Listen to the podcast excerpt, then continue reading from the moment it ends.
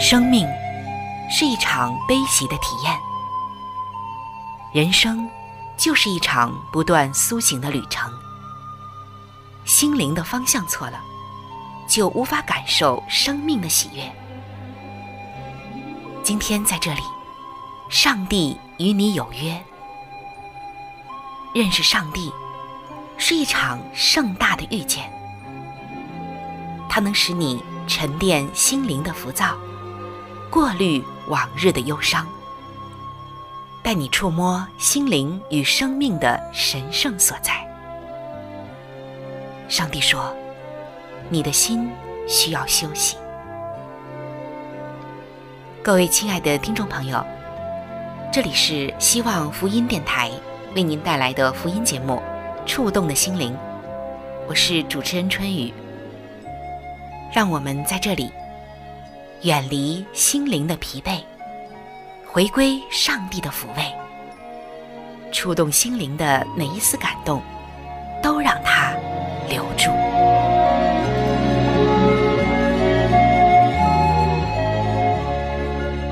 各位亲爱的弟兄姐妹，平安！在这个世界上，充满了各种各样的生命体，有的我们可以看到，还有的我们的眼睛看不到，因为它们实在是太小了。那这些生命体发出的声音，还有它们流露出的一些特质，以及在整个生物圈的影响，也不是我们每一个都能够敏锐的看到、听到。和捕捉到的。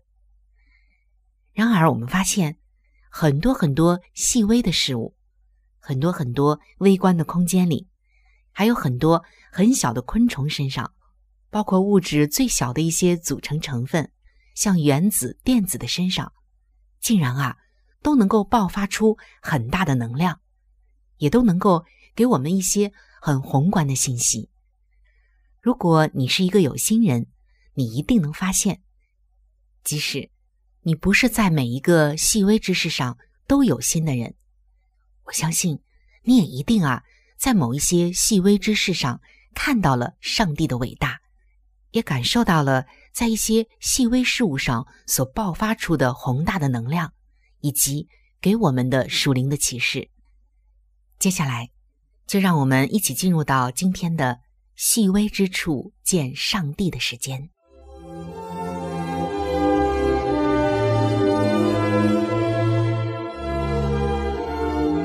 在细微之处明察秋毫，于宏观之中洞察真理，探微观世界，见宏观信息。各位亲爱的朋友，欢迎来到细微之处见上帝的时间。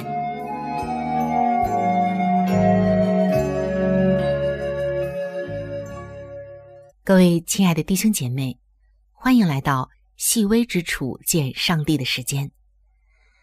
人们常说学无止境，那一定是在不断的学习之后，发现啊，还有很辽阔的、无限的领域等待着我们去探索。今天看到有一位研究生曾经做了下面的这一个实验，他可真是下了很大的功夫。什么实验呢？这位研究生叫克里斯汀娜。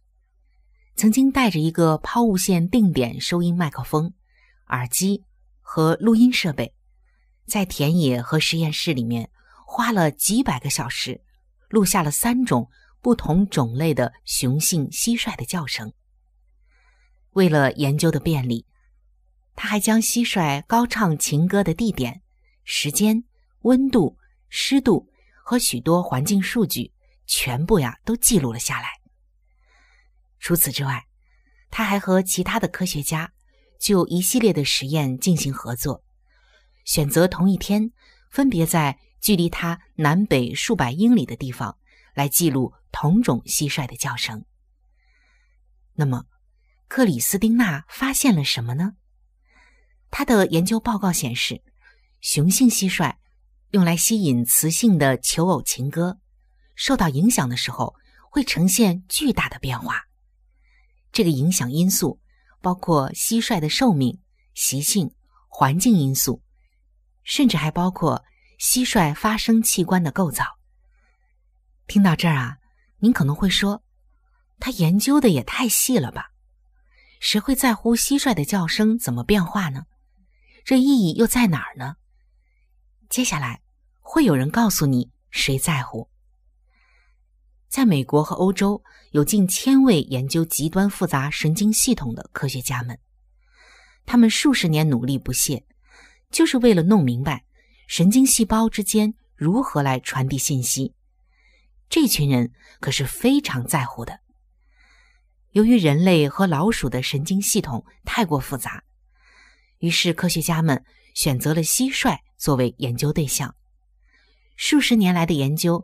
都基于雌性蟋蟀如何回应雄性蟋蟀的求偶情歌。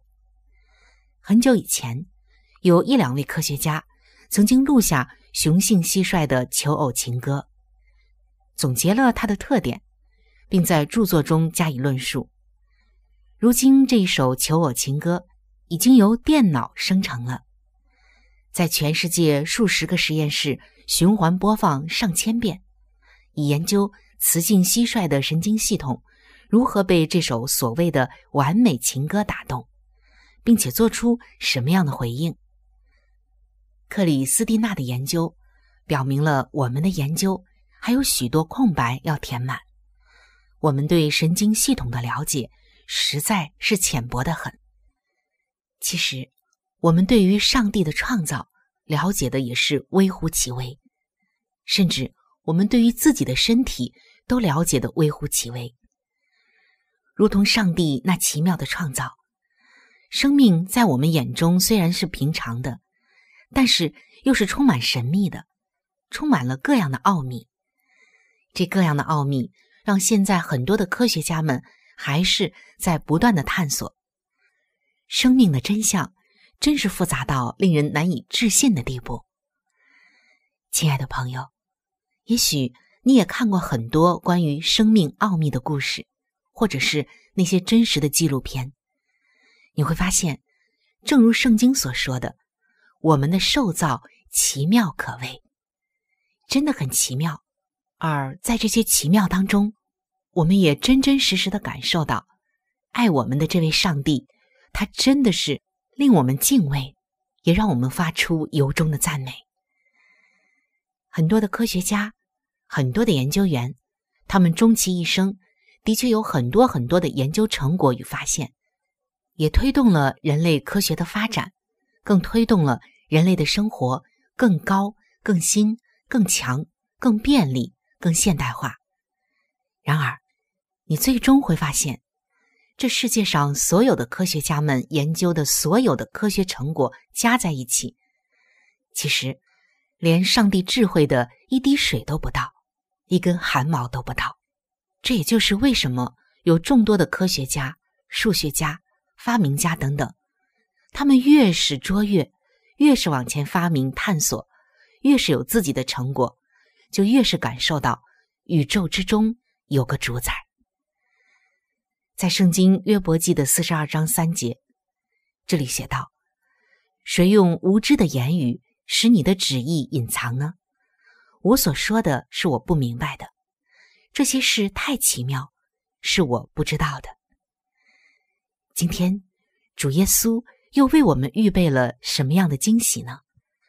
愿主耶稣用他丰富无尽的知识来教导我们，而我们越是了解他所创造的万物，我们就越发的敬拜他和荣耀他，并且将一切的赞美都归给他。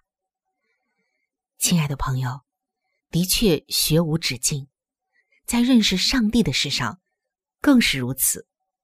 你越是每天去认识他，你越是感受到他的奇妙；你越是认识他多一点，你越是感受到他是多么的爱我们。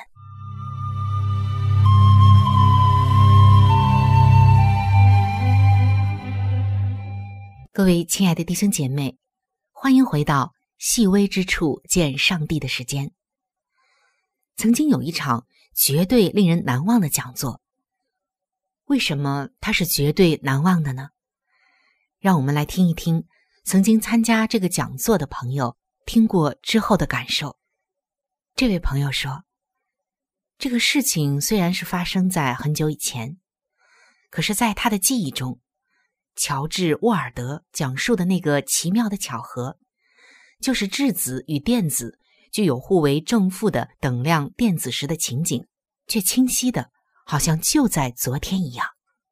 当时，沃尔德发现了维生素 A 对于视网膜的功效，并且因此获得了1967年。”诺贝尔生理学的医学奖。而如今，作为一名生物学家，这个朋友也做了几十年的研究工作。他也听过其他的诺贝尔奖得主的演讲，但是再也没有任何人的演讲，他觉得能超越乔治·沃尔德带给他的震撼。那为什么沃尔德对于质子和电子所携带的这个电荷兴趣这么浓厚呢？这有什么值得大惊小怪的呢？那么，作为初出茅庐的科学家，首先要了解的一件事情，就是任何事物都是由非常微小的粒子所构成，也就是质子、中子和电子。质子携带正电荷，而电子携带负电荷。正如您所想的，中子是中性的，原子在不带电的情况下。其质子与电子的数量是相同的，电荷互相抵消。不过，质子的大小几乎是电子的两千倍，就好像一颗玻璃珠面对保龄球这样的庞然大物。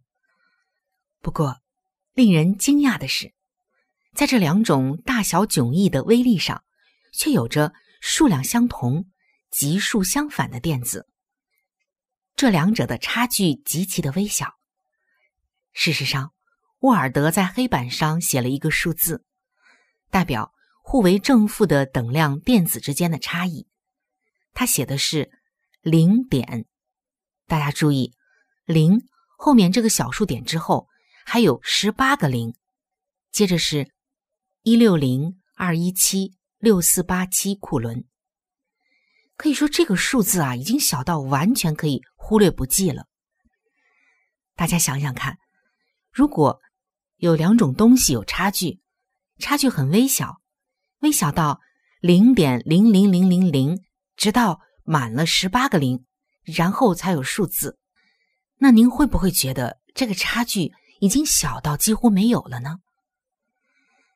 但是您一定看得出，这是一个相当精确的计算。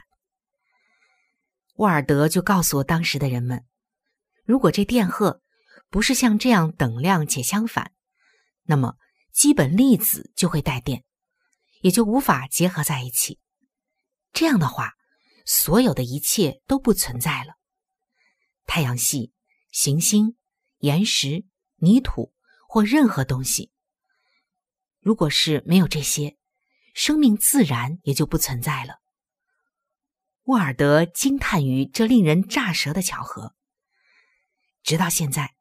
听他讲座的这位朋友仍然记得，当沃尔德谈到这个千载难逢的几率时，所表现出的那无比惊奇的样子。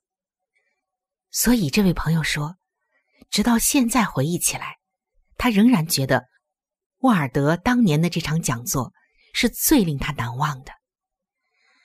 他说：“我愿将这样的发现视作上帝在创造之初所留下的指纹。”创造主完全了解他的创造之功，他从无之中造出了有，而且造出了万有。这一切难道不令我们感到欢喜快乐吗？植物、动物、人类，我们都是由质子、中子、电子这些基本微粒构成的。在这一切细微之处，我们看到了上帝的创造以及上帝的爱。还有他的伟大，上帝他创造出了各样的美物，让我们人类得享幸福。即使是在人类犯罪之后，他仍然保守着我们，为我们设立了救赎计划。诗篇十七篇的八节说：“求你保护我，如同保护眼中的瞳人，将我隐藏在你翅膀的荫下。真的是感谢主，感谢他按着精准的规格造出了巨大的质子和微小的电子，使它们能够完美的结合，构成世间万物：小鸟、大树、青草、钻石、晨星、太阳、宇宙万物，还有我们，以及包括正在收听的你。今天也求主来保护我们。如同保护他眼中的同人。各位亲爱的朋友，你能想象吗？在你的身体构造中，那巨大的质子和微小的电子是如何运作的？即使在一根细细的草茎和一朵最小的野花上，仍然有着巨大的质子和微小电子的运作，以及它们相互的作用。再大到日月星辰。宇宙万物，我们看到上帝创造的奇妙，包括一些最细微的生命体上，上帝都使质子和电子能够完美的结合，构成了世间的万物。你有没有想过，谁立大地的根基？谁让云彩空中漂浮？谁又使得宇宙之间这么多的星宿各行轨道，互不碰撞呢？又是谁创造了生命的奇迹，并且应许照顾赐福呢？他就是我们慈爱的上帝。圣经说：“诸天借耶和华的命而造，万象借他口中的气而成。他以他的智慧创造了万有。这是多么的奇妙！在每一个生命体中，在我们能看到的小鸟、大树、蓝天白云。”日月星辰当中，都有着人肉眼不容易看到的那微小的质子和电子的存在。但是在这一切的微小之中，我们看到了上帝创造的跳动的音符。在每一个微小中，我们都看到了上帝那爱的乐章。从最小的原子到最大的世界，一切有生和无生之物，都在他们纯洁的荣美。和完全的喜乐上，宣扬着上帝就是爱。看不见的时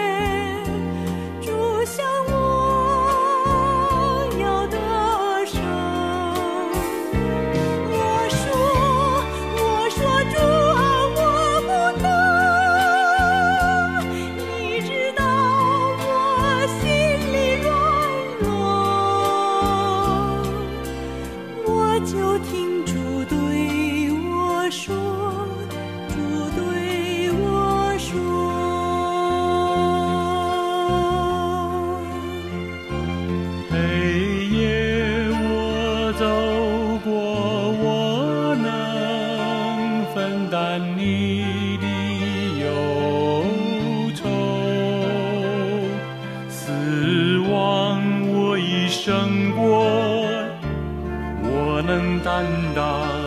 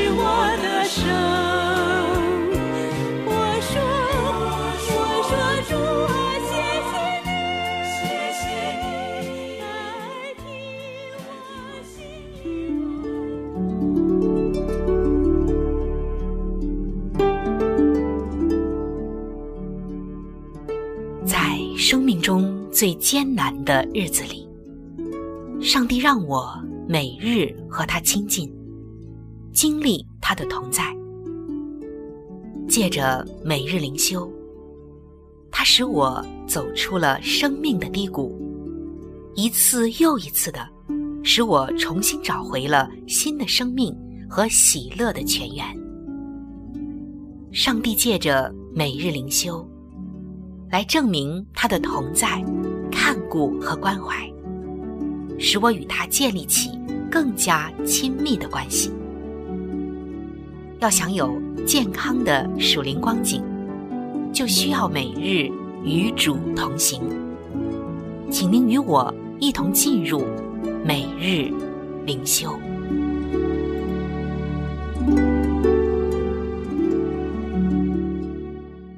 各位亲爱的弟兄姐妹。欢迎走进每日灵修，走进每日灵修，走进灵性的加油站，也走进上帝在每一天所对我们说的慈爱话语当中。今天每日灵修的主题经文记载在彼得前书的三章七节：“你们做丈夫的也要按情理和妻子同住，因他比你软弱，与你一同来承受生命之恩的。”所以要敬重他，这样便叫你们的祷告没有阻碍。今天每日灵修的主题是诚实的祷告。有一次，牧师请一位长老带领会众的祷告，长老的回答却震惊全场。他说：“牧师，真抱歉，我今天来教会的时候，我和我的妻子不断的争吵。”实在不适合带领祷告，场面在那一瞬间啊，顿时变得十分尴尬。接着，牧师自己带领会众祷告，礼拜的程序也继续的进行下去了。但是这件事情却让这位牧师做了一个决定：以后除非私下先沟通好，否则再也不要当众请人祷告了。其实，在这样的场合里，伪装虔诚或许还是比较容易的。但我们看到，这位长老却表现出了惊人的诚实。然而，就祷告来说，我们可以从这件事情中学习重要的功课。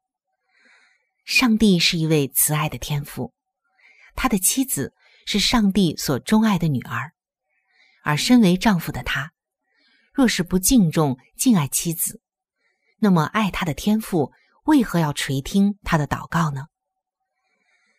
使徒彼得对这件事也做了一番很特别的劝勉。他教导做丈夫的要敬重妻子，看妻子同为基督的后嗣，好让你们的祷告就可以畅通无阻。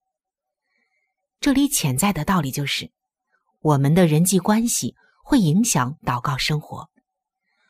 如果我们将礼拜时的笑脸和外表的敬虔，换成与弟兄姐妹坦诚相待，和与家人坦诚相待与相爱，那又会是什么景况呢？如果我们祷告并学习爱人如己，你想想看，上帝又会透过我们来成就什么样的事呢？天赋上帝，他爱他所有的儿女，但是我们却常常彼此相争，意见不合。求主帮助我们学习爱和敬重他人，好让世人看到上帝是如何改变了我们。也求主教导我们如何祷告。其实祷告就是坦诚的来和上帝说你的心里话。各位亲爱的朋友，我们今天的节目到这里就要向您说再见了。我真诚的邀请您来认识这一位爱你的上帝。你的人生将会成为蒙福的人生，在我们这里也为您预备了圣经，还有来帮助您来了解基督教信仰的资料，都是可以免费的赠送到您的手中的。如果您需要，或者是想和我联系的话，那我是非常的欢迎您能够写信或者是发电邮给我。来信请寄：香港九龙尖沙咀。